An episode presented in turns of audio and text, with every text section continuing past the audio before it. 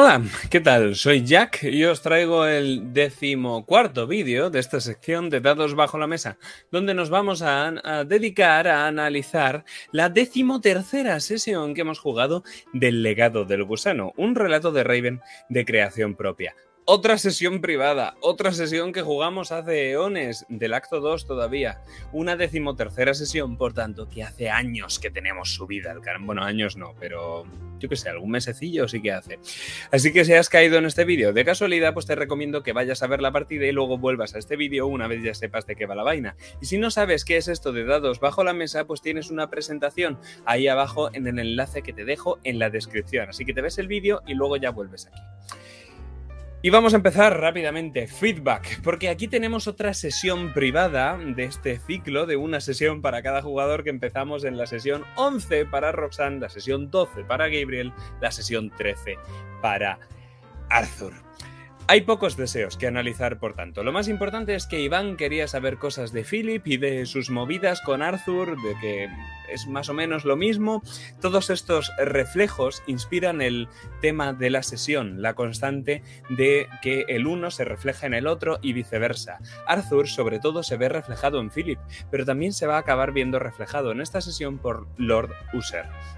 Así que con esto en mente tenemos que pensar, venga, vamos a hacer una sesión privada, ¿no? Vamos a avanzar en el enigma de Arthur, vale, ok. Necesitaremos también alguna conversación con Grace, que hace ocho sesiones que no sale, lo metemos.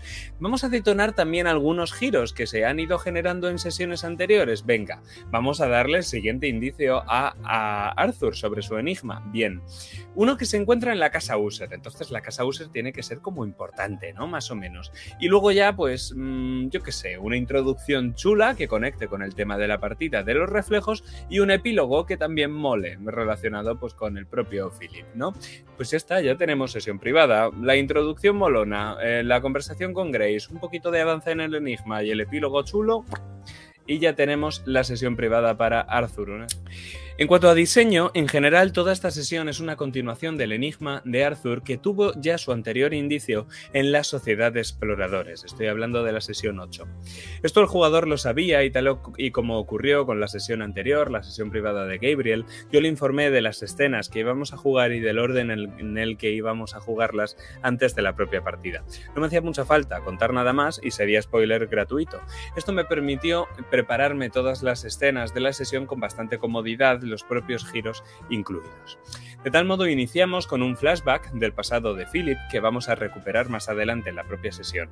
Este flashback hace referencia a esa historia que contó, eh, que contó Montresor en la sesión eh, 10, creo recordar.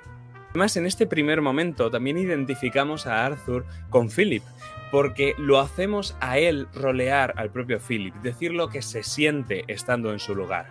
Esa necesidad de dejarse ir, de entregarse con todo su ser, es algo inevitable si se quiere evitar el destino. Entonces aquí empiezan los reflejos en la propia introducción, poniendo a Arthur en los zapatos de Philip Corvus.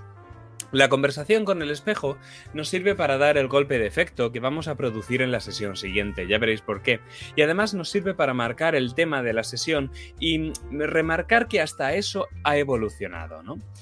El propio tema también lo marcamos mediante la aparición de Gabriel y me decís, pero si Sergio no está en la partida, pero Gabriel acaba saliendo. El espejo le muestra cómo la corrupción, la enfermedad que tiene Gabriel está avanzando por él causada por la propia Marcela. Ya no tienen mucho tiempo, si quieren evitar al destino tienen que tomar medidas. Por eso la sombra del espejo le muestra lo que le pasa a Gabriel. Una escena que tiene su espejo en la sesión anterior, en la sesión de Gabriel, donde ya vimos cómo el propio Gabriel se le caía la pluma y cómo estaba en un estado físico deplorable. Por otro lado, un punto importante en diseño, la conversación entre Lord User y Lord Ponover que obedece a varios aspectos de diseño. ¿no? Uno de ellos es que los NPCs tienen agenda y hacen cosas. Aunque los Corvus no sean conscientes de todo lo que hacen y, no, y ellos miren para otro lado, los NPCs se están moviendo por detrás de ellos. Quería sacar de nuevo a Lord Ponover, que no lo mostramos desde la sesión 8 y que todavía se mueve en función del giro tenebroso que sacó Arthur. Además quería dar la información de una forma distinta, no una conversación ni unas cartas, una conversación directa, quiero decir. Entonces, una conversación entre el uno y el otro y que Arthur la escuchara de Stranges, pues me parecía muy importante. Además es una conversación muy reveladora porque se muestra que los dos personajes saben un montón de cosas. Toda la conversación, como aspecto de diseño, estaba escrita hasta la última coma, ¿eh? no dejo nada al azar. En la propia conversación también había referencias al Dr. Lee y la sesión de Roxanne. Ya hemos conectado antes con la de Gabriel, ahora conectamos con la de Roxanne. Además de la complicación que tuvo Roxanne por su movimiento en la sesión 9. El odio de User es hacia Roxanne, no hacia sus hijos, y eso le da un sentido narrativo a que Lord Ponover deje al Lord User a pesar de que eh, Lord User deje a Lord Arthur a pesar de que Lord Ponover no esté de acuerdo. En cuanto a la casa, yo me preparé distintas habitaciones y distintos tramos para que diera la sensación de que se podía llegar por varios caminos a lo importante. O incluso que es un laberinto. Llegué incluso a plantearme a dibujarme un mapa, pero en lugar de ello lo que hice fue preparar varias rutas con habitaciones variables en función de la trama, del ritmo y de las decisiones del propio jugador. Me parecía muy importante describir la propia escena, proponer las opciones y que el propio jugador eligiese qué puertas iba abriendo todo el color tiene un significado y hace referencia a la historia de Raven o a la historia de los User. Entonces utilicé parte de diseño y parte de improvisación a raíz de la propia dirección. De hecho, el propio jugador llega a tener autoridad narrativa en determinados puntos. Este color de la partida y cómo el, el PJ abrazaba el mismo, pues fue personalmente mi estrella de la sesión.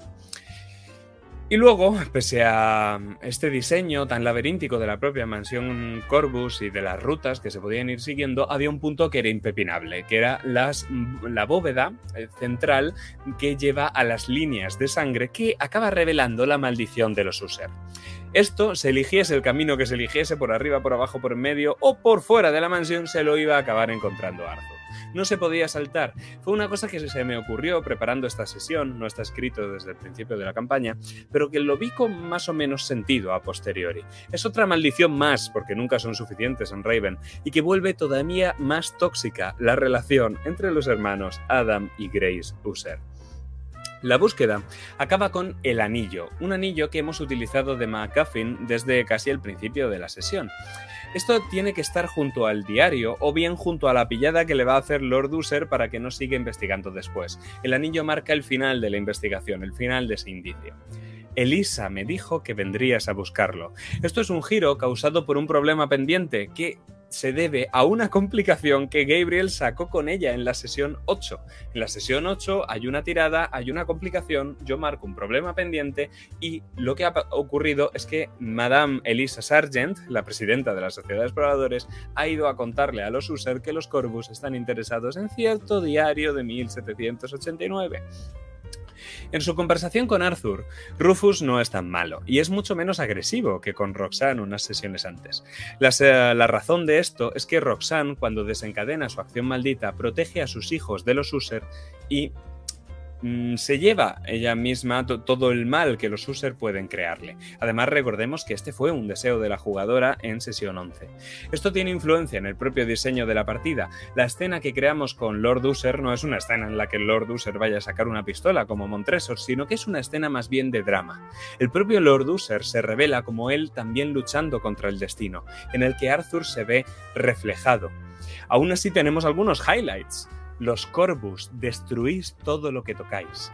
Esa es una frase que Lord User dijo en la sesión 3 y que ahora tiene muchísimo más sentido sabiendo que tanto Arthur como Philip tocan lo que destruyen debido a la maldición que tienen.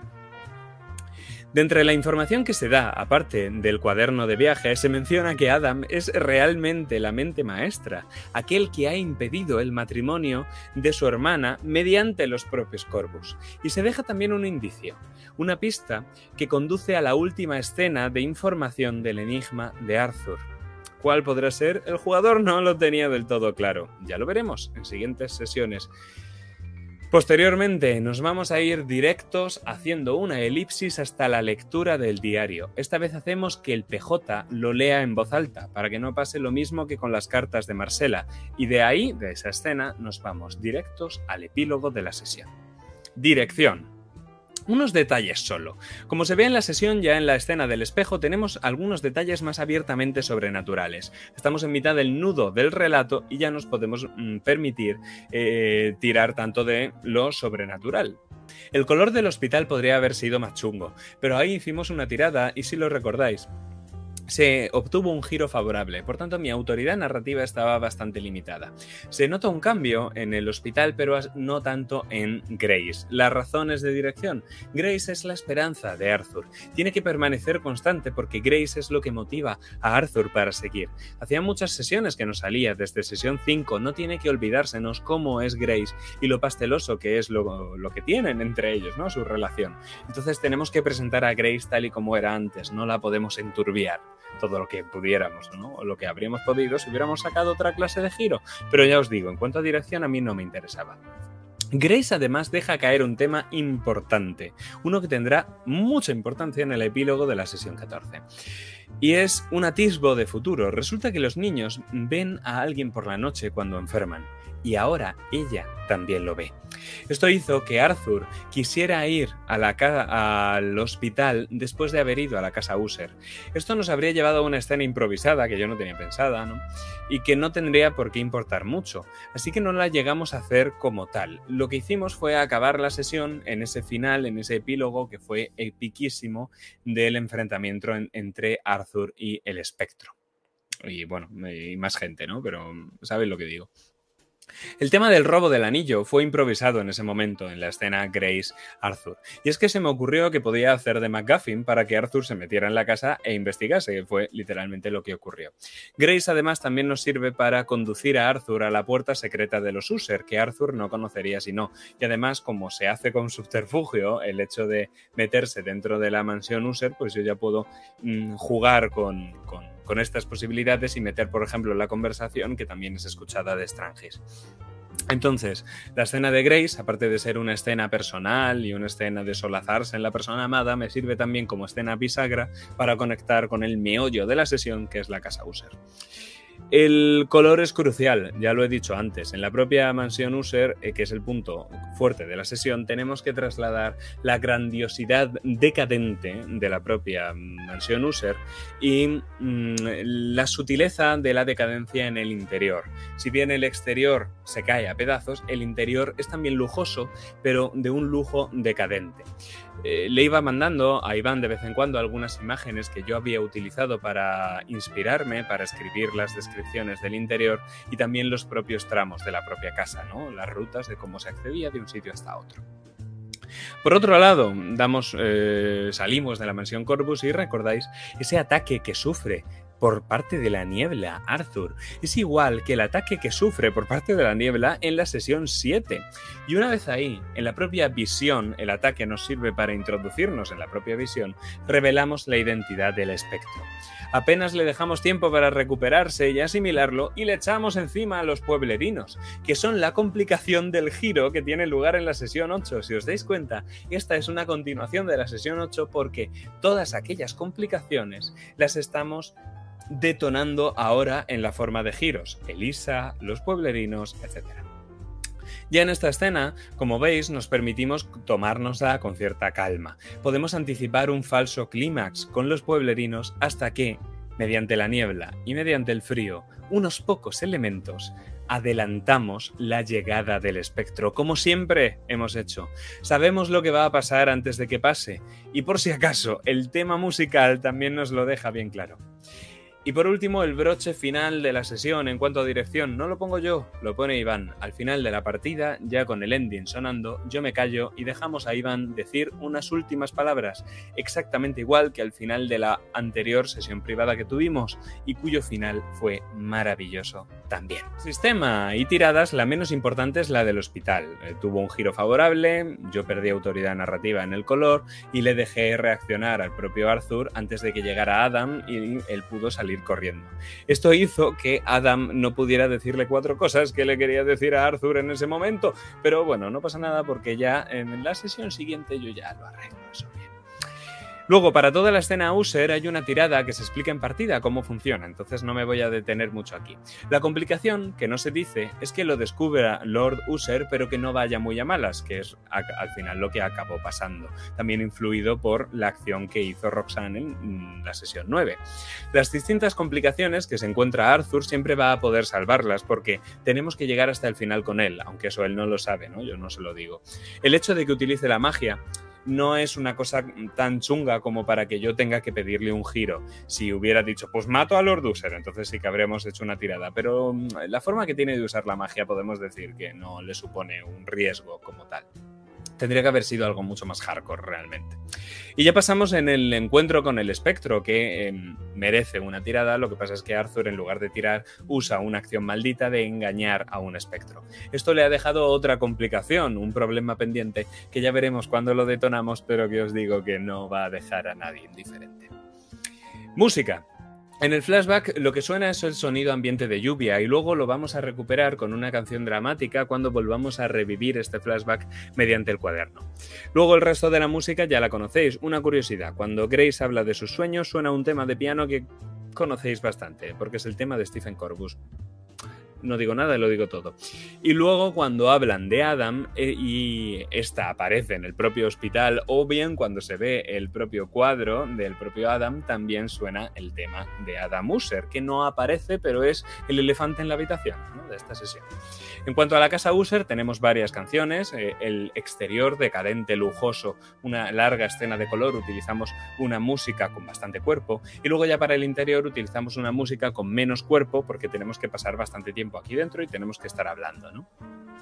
Luego en la conversación del Lord User y el custodio utilizo el tema chungo que tengo para el custodio, que lo he puesto varias veces porque desde hace bastante tiempo como que con el custodio nunca se va de buenas. Y después, pues algunas de las canciones más memorables de la sesión son las que se utilizan en la conversación con Lord User, que transiciona muy bien a la canción melancólica que suena cuando se lee el cuaderno. Una canción que me había pasado el propio Iván y que a mí me recuerda a una amistad rota. Entonces la tenía que poner ahí.